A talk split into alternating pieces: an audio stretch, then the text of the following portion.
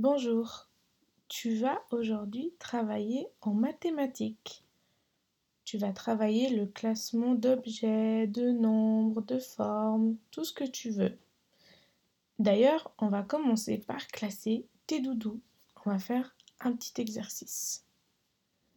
Alors, je te propose de poser tous tes doudous sur ton lit et on va les classer de celui que tu préfères le plus, c'est un signe plus, jusqu'à celui que tu préfères le moins. D'accord? Alors, je, je, te montre moi tous mes doudous. Voilà, ça ce sont tous mes doudous. Fais comme moi. On commence par poser le préféré. Moi, c'est celui-là, le mouton.